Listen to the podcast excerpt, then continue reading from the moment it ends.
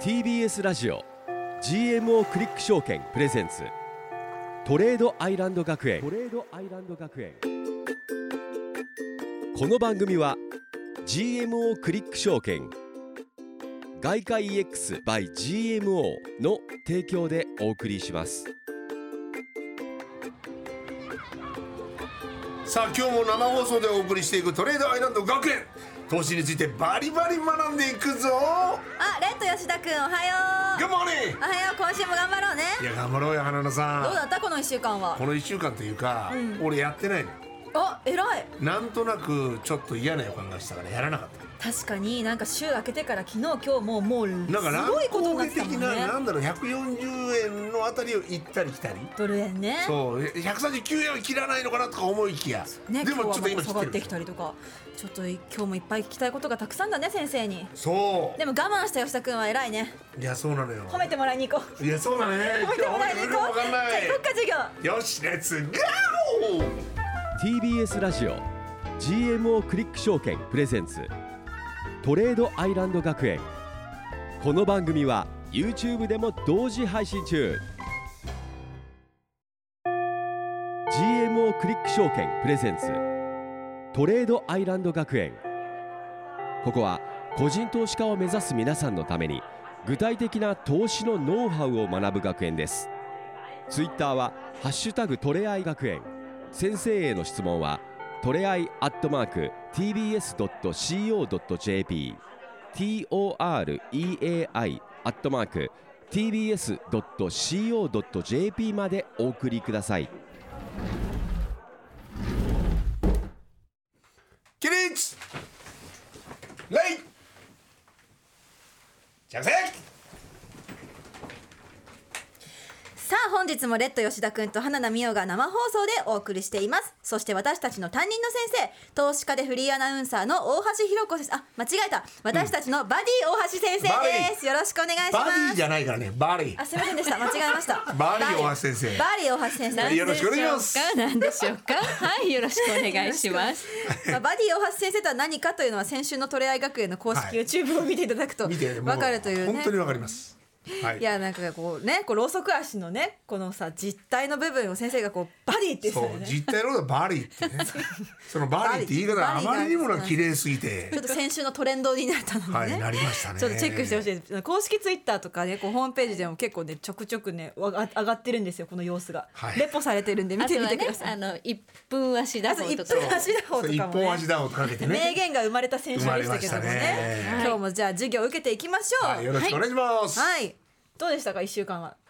いやでも1週間ははい先生が、んまあほぼ、えーとりあえずトレンド的には、上がる方のトレンドだろうみたいなことはおおっしゃってたんですけども、でも僕はそこでちょっと我慢してそうなんです。なんと先生、今日リスク吉田君がリスクを取ってトレードしなかったそうです。そうなんですよ。わかんないときはやらないっていうね、はい教えを守った偉い。わそあ、うやなっんでたすよ偉いよかった褒められたぞ。ただ今日ね、はいなんか三者会合がなあったじゃないですか、はいその時にはなんとなく今やった方がいいのかなみたいなちょっとやりたく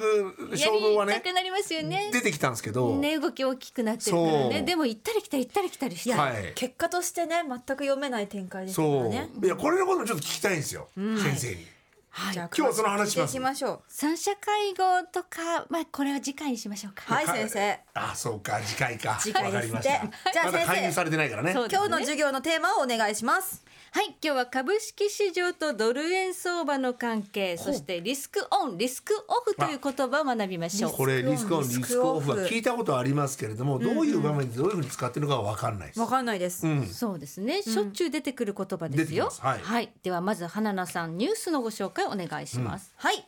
えー日経平均株価と東証株価指数トピックスはバブル崩壊後の最高値をつけた以降も1990年以1990年以来33年ぶりの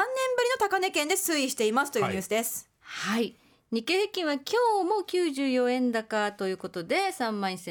1328円、もうレッド吉田君もこの最高値の時代知ってると思いますがあの時からどーっと下がってまたその高値に近づいてきていると。やっとなんですもねちょっ。と意味が僕は分かんないですけども、あの時ってバブルだったじゃないですか。はい、バブルの時ってなんか景気も良かったじゃないですか。はいでもなんだろう今はそこまで景気がいいっていう風なイメージはないんです体感がないですよねなのにそう株は上がってるどういうことなのか全然わかんないですはい。でもまああの他の国の株価はもうね最高値っていうのはどんどん更新してるのに日本だけが33年はバブル後の高値更新してないそういうことかずーっと割安に放置されてたので、はいその割安な放置の日本株が、まあ、水準訂正されているだけだって考えることもまあできるんですだけどから正しいぐらいになってきたってそういいううなるほどなるほど正しい姿にやっと戻ってきているとなほどねいうことで、まあ、でも株が上がるということは株を買う人が増えているということでもありますよね。うん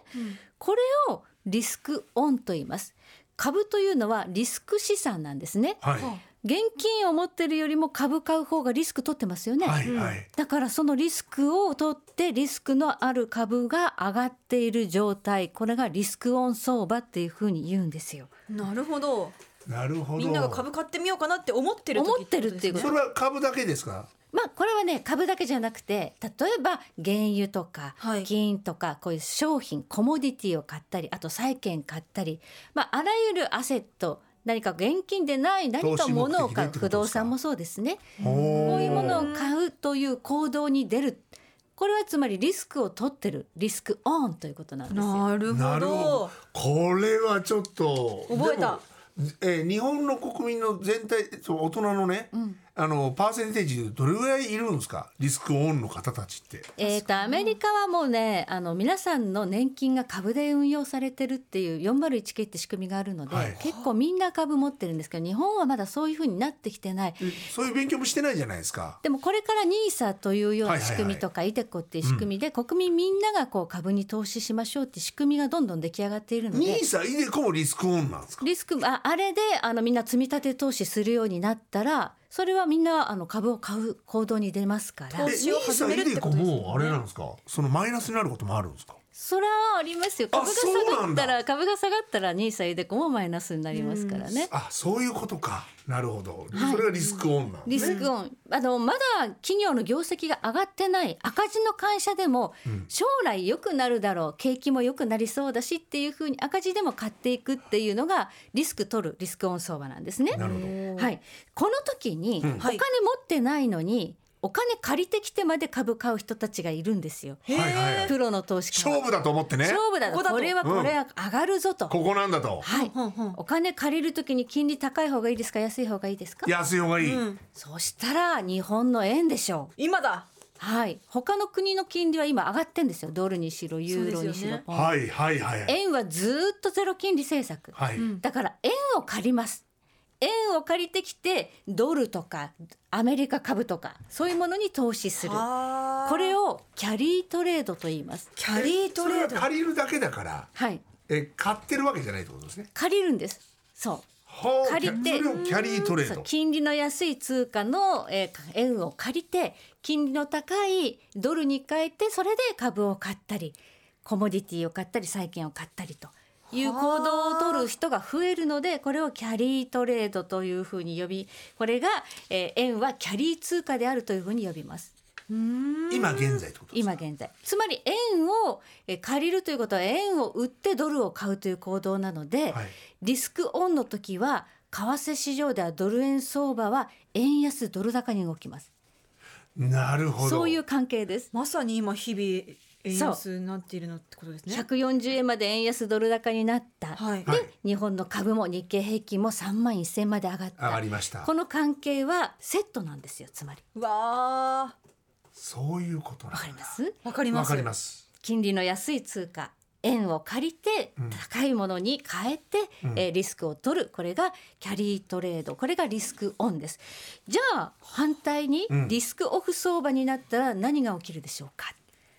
もう株買うのやめよ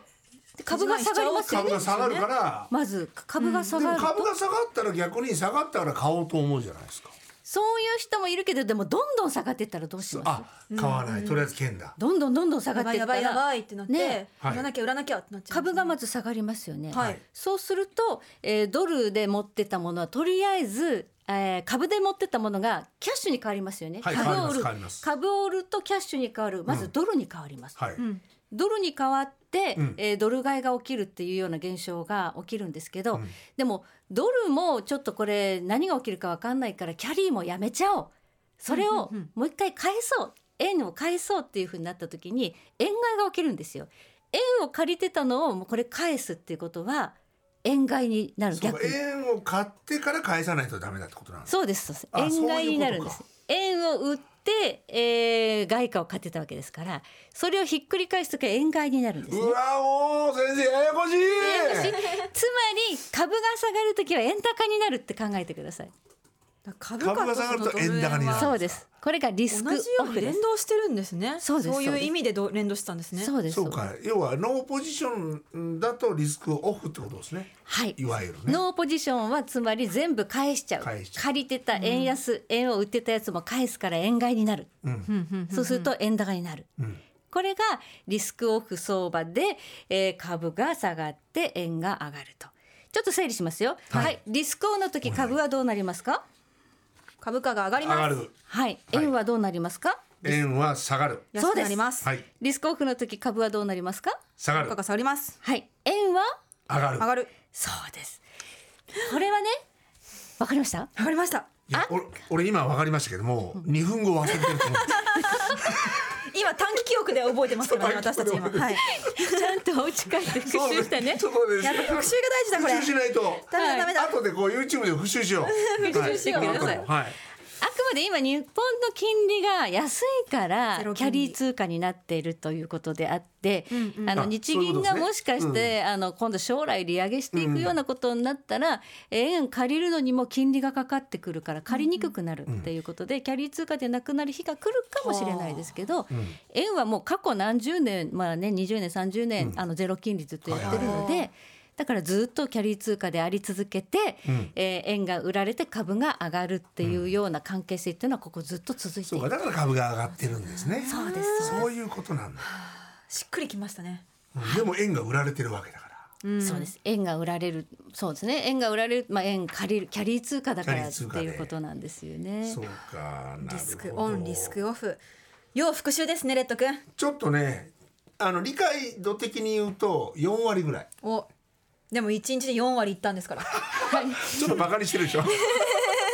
まあリスクオンになる時っていうのは景気が良くなりそうだ、あるいは大統領選とか日本の総選挙があって、政治が大きく変わりそうだ。政治が変わるということは景気対策もやるだろう。そういう時に結構リスクオンになりそうなりがちなんですよね。へえですからまあ大統領選とか日本の総選挙が近いっていうんで今あの日本株上がってるっていうような指摘もあるんですよ今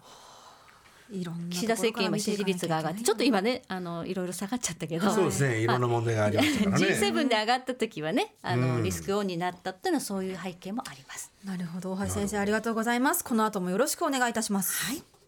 トレードアイランド学園本日の一曲はキックザカンクルーでマルシェでした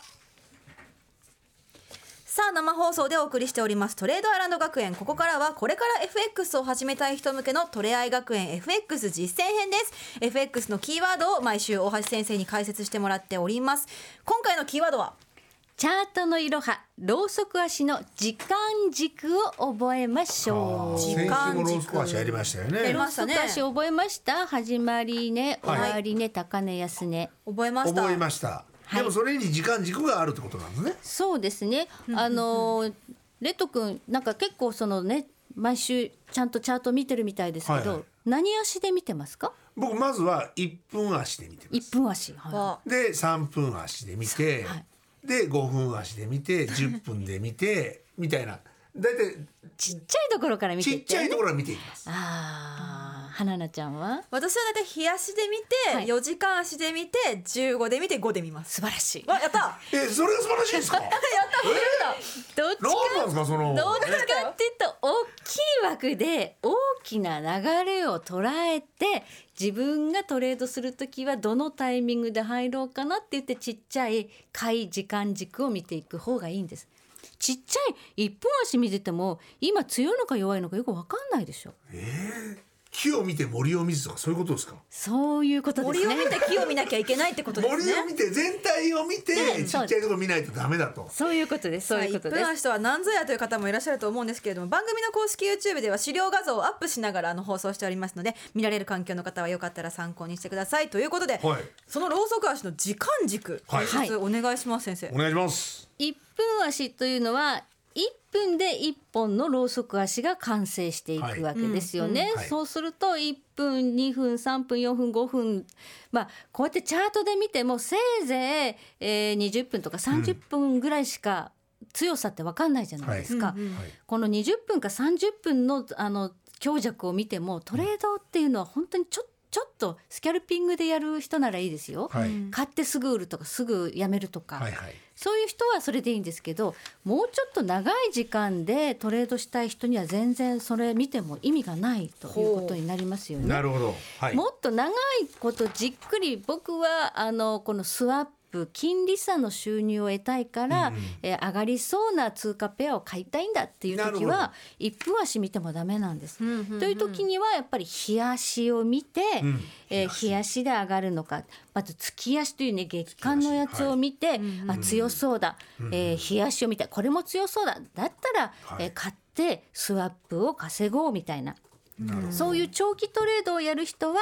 月足とか週足を見て日足のチャートを見てそれでトレードのエントリーポイント買うとか売るとかいうタイミングを探るっていうふうにやるんです。あそうなんだまずは上位時間軸大きい流れはを月足週足日足で確認していきましょう長期トレードの人はそういうふうにやります。はいでもうちょっと短い時間で、えートレードしたいな23日は持ちたいなというような方は、えーまあ、週足とか日足っていう上位時間軸を見てでトレードする時は4時間足とか1時間足っていう、えーチャートを見てえーそのチャートを分析してエントリーをします。これはまさにみおちゃんがやってるやり方ですよね。うんうんはい、でも月足と週足って全然違うじゃないですか、そううん読み方がわからないですまず大きい流れで強いということは、はい数ヶ月例えば月足のチャートが強かったら数ヶ月単位では強い上がる相場が続いているところはいがここ3日ぐらいは下がってるみたいな時があるんですよね。だから例えば、はい今で言いますと、これ月足見ました、はいえー、20年の11月が一番下なんですけど、はいそこからどんどんどんどん上がってきてます、はいえー、2022年の7月ぐらいあ、えー、2022年の11月ぐらいなのかな、はい、それぐらいが最高だったのかなそこから12月ぐらいにかけては落ちてきてま落ちす、てきってます。ていう流れなんですねはいでもこれは分かりましたとはいでも週足見ると、んえー7月18日から下がってるのが、えー上がってきて150円近くまで行ってそれが下がってまた徐々に上がってきてる、じゃないですか。っていうことは、えー分析をすると、はいえー月足も週足も上がってきているトレンドではないかなっていうことなんですかそうですね流れ的には。強いなっていうのは分かりますよね。はい、っていうことはそれを踏まえて、はいじゃあ買いなのか売りなのかをそうの、えー時間足時間足とか、はい、そうですそうです。えーふ分足で見るわけですね。そうですそうですそうですそうです。わかりましたい？や花野さんわかる それ分かったよ今吐き出して自分でインプットしたわけですね。そうですはい、はいアウトプットしました今まあでもそうやってこう、はい長い時間軸で見ていることが大事っていうことですねいやそういうことですね、なんかデイトレードやる人はあのあんまりもうつ月足とか週足見る必要ないんですよ。あの日足を見てそういうことか4時間足か1時間足かあるいはもう15分足とかそういうの見て、で短い時間軸であのこう下がったとこ日足は強いなでも時間足ではこう下がってる時にこれはチャンスだって考えて、うんリバウンドしたところでエントリーする下がったところで逆張りで買うみたいな、なるほどゆっまずくりは使こううんです自分のトレードスタイルはどれなのかっていうことがまず大事ってことですね。そうですねうんどれにすればいいんですかスキャルピングやる人は、はいさっきみたいにあのレト君みたいに一本3足分足1分足見てもいいんですよ全然、うんうんでもスキャルピングやるっていうのはある程度時間がある人じゃないといやでも僕あのやり始め当初、スキャルピングだったと思うんですだからそうなってくると、はい話せないそうです ね。だから時間がある人じゃないとダメでしょ。仕ダメで事すにね戻れなくなっちゃう。戻れない戻れないですよね。はいはいでえ一瞬話してしまったら一気に暴落してしまったそっうていうそういうそういうことです。そういう目に遭ってしまったんですそういうことです。だからスキャルパーっていうね、あのもう1分2分とかそういうの見てちょこちょこちょこちょこ瞬間にトレードする人はあの時間がある人ですよね。でなるほど働きながらちょっとゆったり、えー朝買ってでまあ夕方ぐらいにまあこう手締まうとかそのぐらいのゆ,、とりでやりたいデートレの人っていうのはもうちょっとこう、えー、日足と時間足4時間足とか1時間足を見るとかそれを見てでもっとゆったりともうスワップ収入で利息みたいにこうね増やしていきたいっていう人はもう月足週足見て日足のチャートで買うとこ決めて買ったらあとはもうほっとくほみったいとな。くみたいなはい、見ない数ヶ月もほっとくぐらいの感じですよね。でもそれはロングにしとかないとダメだってことですねまあスワップ狙いだったら、そうですね金利差収入狙いはロングじゃなきゃダメでそす。う俺ロングとショートって分かんなかったんですさっき覚えてすぐ使ってる。 今すごいナチュラルに使ってて、あ、いやいや吉田さんすごいと思 って。いやロングっていうのは使いこ長なしてくる持つことかなと思ったら違うんですね違うんですね。ドロル円ングはを買いなんです買うね買はいうということですショね。ートは売りなんですねそうです。あ売りりがかとうごらざいま入るす。本当にはい、から入る。はいはい。まとたいう一つ勉強こしとましでたね、えー時間軸はどういうふうにじ自分のトレードスタイルが、えー決まってからでどれを見るかっていうふうに落とし込んでいく必要があるんですよね。はいなるほど。はい、はい、時間軸は自分のトレードスタイルに合わせて。見ていこうという授業でございました。先生、今日もありがとうござあいりがまとしうた。ございました TBS ラジオ GMO クリック証券プレゼンツトレードアイランド学園この番組は YouTube でも同時配信中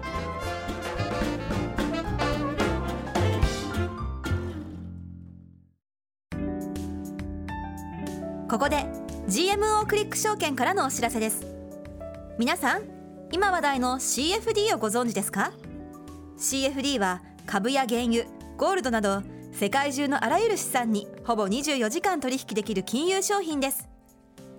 GMO クリック証券では多くのお客様が CFD 取引を行っており店頭 CFD 取引高国内シェアナンバーワンパソコンからスマートフォンまで高性能なトレードツールも使いやすくサポート体制も充実しています CFD 取引なら GMO クリック証券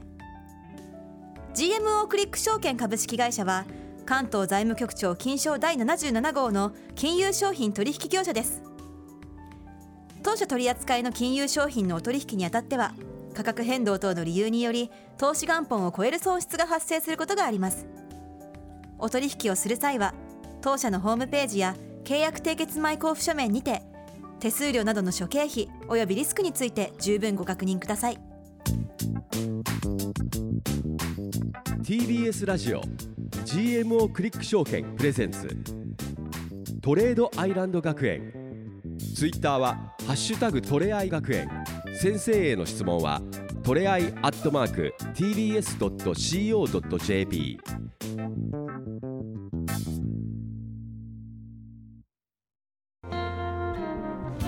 TBS ラジオ GMO クリック証券プレゼンツトレードアイランド学園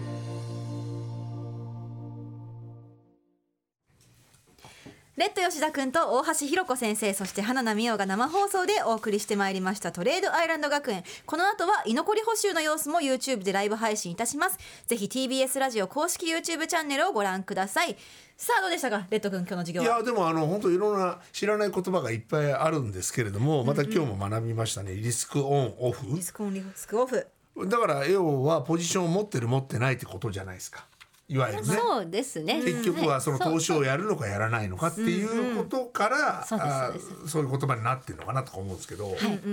いやでもやっぱりリスクオンをすることによってうまいこと投資をおやっていけばその贅沢になってくる しそうやっぱねそうですね。少しゆとりのある。そうゆとりのあ生まれるるかもしれませんから生活ねもできるようになると思うし時にはリスクオンがの視点も必要ってことですね。はい。さあ今日もたくさん学びました。ここまでのお相手は花名美音とレッド吉田と大橋ロコでしたまた来週。さよならさよなら。 TBS ラジオ GMO クリック証券プレゼンツトレードアイランド学園この番組は GMO クリック証券外貨 EX by GMO の提供でお送りしました TBS ラジオ GMO クリック証券プレゼンツトレードアイランド学園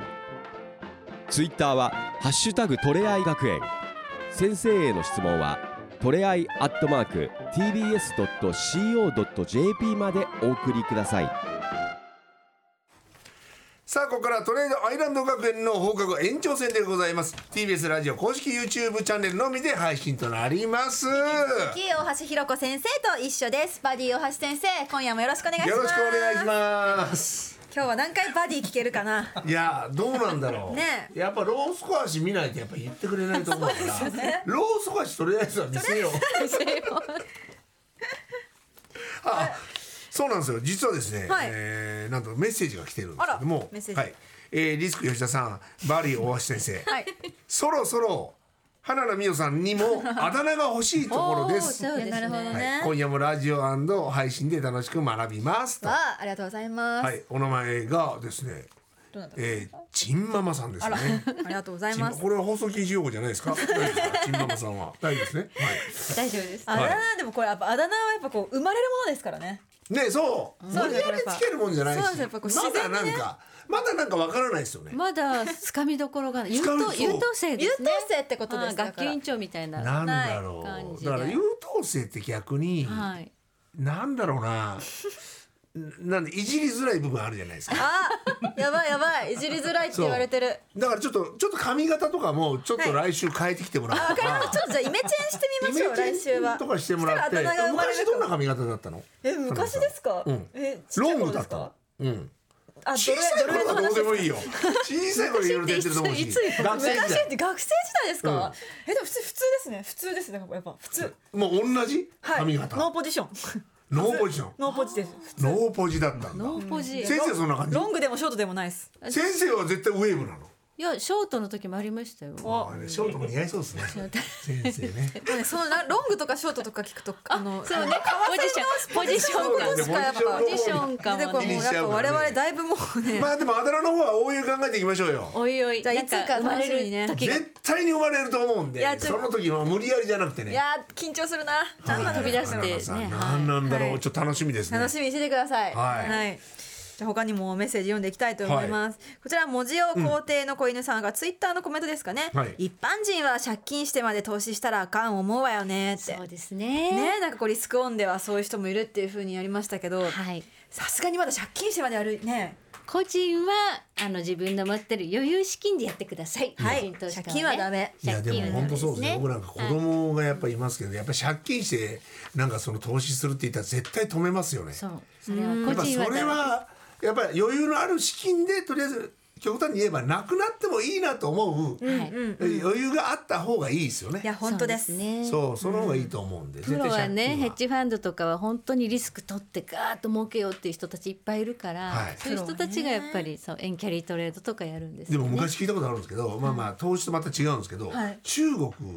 の方で、で結構一攫千金を狙う方が多くて、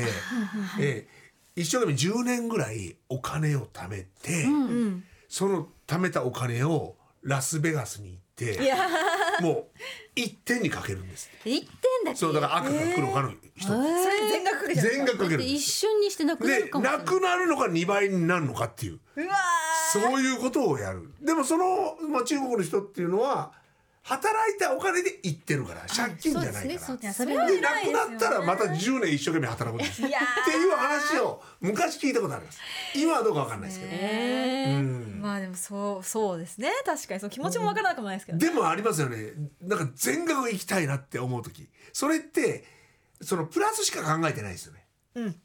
逆に儲言った時かるんじゃないかなっていう脳の中もしうかないかアらドレナリンが出ちゃってる時なんで、はいうまくいけばいいですけど逆言ったら破産ですのいでやそうなんですよね全ね全張りっていうのはだねから絶対リスク考えながらやらないとダメそうだでっすていうことですよねさそすがこ学んでいかないとだいぶだいぶリスク吉田君リがねねリスク吉田君リスクにお詳しくなってきたといころやいやでも本当にそうなんですよその辺のそのリスクを考えながらのポジションをちゃんと持たないとはい、ダメかなと、そうですねいろんな人が考慮してしまうからうんうんうんダメだと思うんで、いいちゃんメとッ考セえーてジい来ましたねね。ありはがとういございますありがとうございはいこちらは吉慶さんからお吉慶さん YouTube のコメントですよ、うんユーロも150円だから、うん大好きなヨーロッパのチョコが高いよっていうそうだねよね。え今はねユーロの方もそうです円ね安だからヨーロッパのブランドとかもすごい高くなってますよね。なるほどなるほヨーどロッパのチョコも買えないですね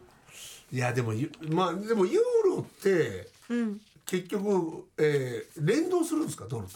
あ基本的にあのでもねユーロドルっていう通貨ペアがあるので、はいはいはいそれはユーロとドルどっちが強いの弱いのっていうねでどっちかっていうとあのドルが一番の基軸通貨でで取引シェアユーロ大きいので、ユーロとドルは同じ方向には動きません。動かない、はい、ユーロが強いかドルが強いかどっちか逆にで行すきがちただドル円とユーロ円は同じ方向に動きがちですこへえれ円がクロス円でかんあの噛んでるからです、はいはいはい円が安いとどっちも上がるってことはありますつまり円キャリーが起きてるからです円を売ってドルを買う人円を売ってユーロを買う人円を売って5ドルを買う人っていうのがいるからうんクロス円という通貨ペアで見ると同じ方向に動きますドルもユーロも5ドルもなるほどねあー仕組みわかりましたわかりましたわかりましわかりたますドルとユーロ、ドルとポンドとか、うんうんユーロとポンドとかいろんな組み合わせありますからね、FX には。でもキャリートレードっていうのは日本にとっていいことなんですかその円の、確かにそれに使われるってことですよま あね、円は調達通貨になってるということですから、まあ悪いことでは決してないですよ、うん、あの緩和をやってるということは、えー非常にその日本の経済にとってはプラスの側面があって、はいはい円安だから今日本株上がってるっていう側面もありますので、これ先生僕聞きたいんですけど、はいその通貨で言うと、うん円っていうのは今どの辺のポジションなんですかああのドルが一番ですよねドルが一あ番ーでユーロでその次が日本円ですかあね3番目3番目結構じゃあその信頼度とかの面では高い信頼度は高いと思います高いんだ、はいまだ全然高いんですか全然高いです全然高いですだからそういうなんかクラスでも使ちゃんと調達通貨としてそうです調達通貨としても流通してますし円借りてっていう人もいっぱいいますし、うんあだから人民元もシェア増やしてるみたいなニュースありますけどまだ全然ですそんなにあの今じゃあ皆さん人民元欲しいですかって言った時に実際使いどこないんですよね、あ、はいあのユーロとか、まあ、ポンドとかだとまだちょっと使い道あったりしますねそのヨーロッパうんはいはいのはいブランドとかはやっぱうんり現地行ったらそれそこで買えますしみたいな今後ね、はい仮想通貨こう入ってくることって可能になってくるんですか仮想通貨仮想通貨で、まあ、残る何千ってあるんですよね仮想、はいはい暗号資産って、うんまあほとんど多分どうかなと思うんですけど、まあ、ビットコインとかイーサリアムっていうのは多分残っていくし価値はあのずっと、まあ、使われている使われてなんぼなんですよ。なるほどなるほ決済として通貨決済通貨になってるかどうかが重要どなるほどうんじゃあ今後もあのビットコインは多分決済通貨としてすごくこう使われてる、使われてるから、はいじゃあ今後為替の中に出てくる可能性があると一緒にはならないですならない絶対ならないんだ絶対っていうのは中央銀行が管轄して吸ってるものじゃないからビットコインとか暗号確かにあれはブロックチェーンの中で確かにえーあの前に実物ないですもんねそう実物ないから、仮想ですもんそう法定通貨とは別のものなんでなるほど一緒のくくりで取引されることはないです。なるほどわかりましたありがとうございます、だなあ、はい、次のメッセージいきたいと思います。はい、こちら TKTK さんです。先週の放送後からショートでポジションを持ってて損切りできずにいますっていう YouTube コメントが。え先週の放送の時って何円ぐらいでー、 136 103いやでも100そうですね7円かなえっと先週は先週だとさあここで見てみましょう。冷やしですね。冷やしで見て先週の放送が5月3 23かなはい5月23日の時の終値が138円あ138円半ばぐらいですかね。じゃあ2円ちょっとやられそっか出るそっから全う然下がってわないんーなだるほどねでも大丈夫なんじゃないですか大丈夫って言っちゃダメなのか今やっと昨日今日でちょっと落ちてきましたけどもしかしたらね今日はあの三者会合みたいなことで介入警戒が出てきてますので、ちょっとこの介入について三者会合って何みたいなのを来週取り上げようかなとはちょっと思ってますね。あやった嬉しいはい、それによってどっちのポジションを取った方がいいのかっていうのも分かりやすいですよね。そうですね,、まあ、ですよね確実なことは言えないんですけうれども、んはいはいはい去年実際に為替介入が起きて、はいえードル円相場やっぱり大きく動いたので、はいどんな動きだったのかということも見ながらそしたらもしかしたらそのショートがうーんもうちょっと持ってればプラスになる可能性も出てくるかもしれないけれどもなるほど円安が収まる可能性があるとも出てくるかもしれないじゃあ。もうちょっとだけ損切りせずに待ってみますどうですかね。どうだからでしょそうのかねどのぐらいのしでポートフォリオっていうか資産の中でのリスクなのかちょっとわかんないからあれですけど。ね確かにねねギリギリだったらちょっとギリギリだとちょっとまず昨日今日ちょっとね落ちてきましたからねですよねはい引き続きですね、はいそしてそしてですねこうレトさんを褒めたたえるお手おいおいおいおーこちらですね玉ねぎ小僧さんからですレッドさんチャートの見方を野球で例える手法昭和の時代から野球を見ているアラフィフ世代にはドストライクでしたよドストライ ク名言が多くてデータに明るい野村監督が本間宗久さんに重なって見えましたはいそれはさておき はいそれはさておき、まあはい米国の債務上限問題はまあ概ね決着したと考えていいのかなっていうお手紙ですけどもそうですね先週末に出てきましたね基本合意っていうことで、うんあとは議会でこれが通れば、もうほとんどこれはリスクがなくなったと考えていいということなんですが、議会でもしかしたら、えー通らないっていうこう、うんうん反対が出て割れたみたいなことになると、今ちょっとみんな安心してるから。ドンと下がるまたリスクは割れてんのまだってちょなっるかともしれ残ないる残ってます絶対大丈夫ってことではないそっかたあだのニューほスぼけほぼじゃ今大丈夫っていう議会はいつあるんですかそれ議会っていうのはいつっていうことはないですけわどもうもわからないうです近いうちだって近いうち6に月1日にはまあ資金が切れるちょっと修正されてイエレン財務長官は6月5日にはもう資金枯渇って言ってるからなるほどその前にはだって今日5月30でしもうやょばいあとそう1そう週間もうやなばいいその前には一週間も切議りました会が可決しなきゃいけないからうんもう詰めなきゃいけないですよね。はいはいうんなるほどそれの動向も気になりますねうんそれも気になりますよね。ね、来週でもその会談の様子もね、ん教えてもらえるそうだのでね。債務上限問題とあとは日本の介入の警戒とか、はいまあねいっぱいねちょっと為替を動かす材料あるんですよね。うんいやそうもでうすね毎日ニュースが出すぎてすごいでもその一つのニュースでこんなに毎回反応するんだ律儀にって思いますなんか、そうです。ねいやでもあのもっともっと理解していけばもう簡単に頭の中に入ってくるわけじゃないえー、どうなのだかかならまだ我々そのそこはもう初めてだからそうですねあそんなことがあの為替に影響してくるんだっていうのが全然わからなかったそう先生にから解説してもらわないとわかんないですもんねそう、雇用なんとかっていうのをそれがそのもう忘数字がれてるもう忘れてるね、もう忘れてるよねそれがああプラスであったりマイナスであるだけでもう為替に影響するっていうのも全然分からなかったから、それが分かるだけでその発表を待つ待つ間にあんまりとやっちゃダメなんだとかはいはいはい。っていうことですよね。やるべきタイミングとかね。ですよね、はいダメなんだだから我慢しなきゃいけないんだっていうことをちょっと覚えました。はい。はいはい、とにかく我慢なんだよ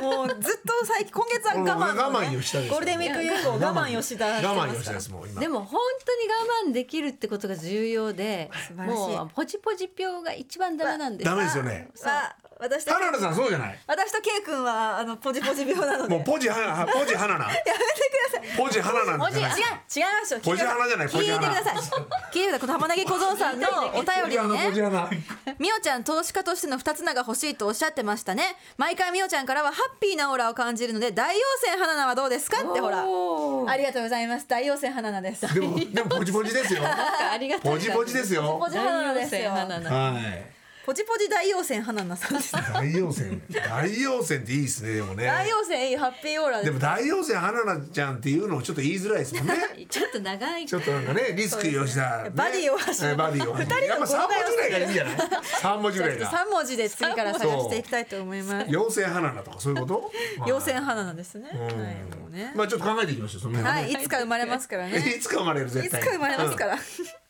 さあそんな感じですかね本日の居残りああもう授業ああチそうかそうかャイム鳴っちゃったあっという間でしたね今日もねいやでもだから今週は月末じゃないですかはいそうだあそうだ月末は月末ということはあんまやらない方がいいらしいですね先生そうですね月末っていうのは特殊な取引が増えるんですよね、はいまあ、リバランスっていうんですけどバランスこれもまたどこかでちゃんと取り上げて説明しましょうどんどん脳内のカタカナ語辞典がだ増かえらていき今日まのすドル円相場行ったり来たり行ったり来たりして、はいはいすごかったですねこの三者会合もあるんですけど、はいはいはいリバランスも出てたんじゃないかっていう、なるほどそれであんな風に動くってこともあるんだなこれは今度またわかりましたはいゆっくり取り上げたいと思います。はいわかりましたはい、ということでトレードアイランド学園本日はここまでです番組ではですね YouTube 配信のほかポッドキャスト配信も行っております質問などすべてのメールの宛先はトレアイアットマーク TBS.CO.JP でメッセージをお待ちいたしておりますさあということで来週も火曜の夜9時にお付き合いくださいませさよならさよならまた来週 TBS ラジオ TBS ラジオ GMO クリック証券プレゼンツ GMO クリック証券トレードアイランド学園トレードアイランド学園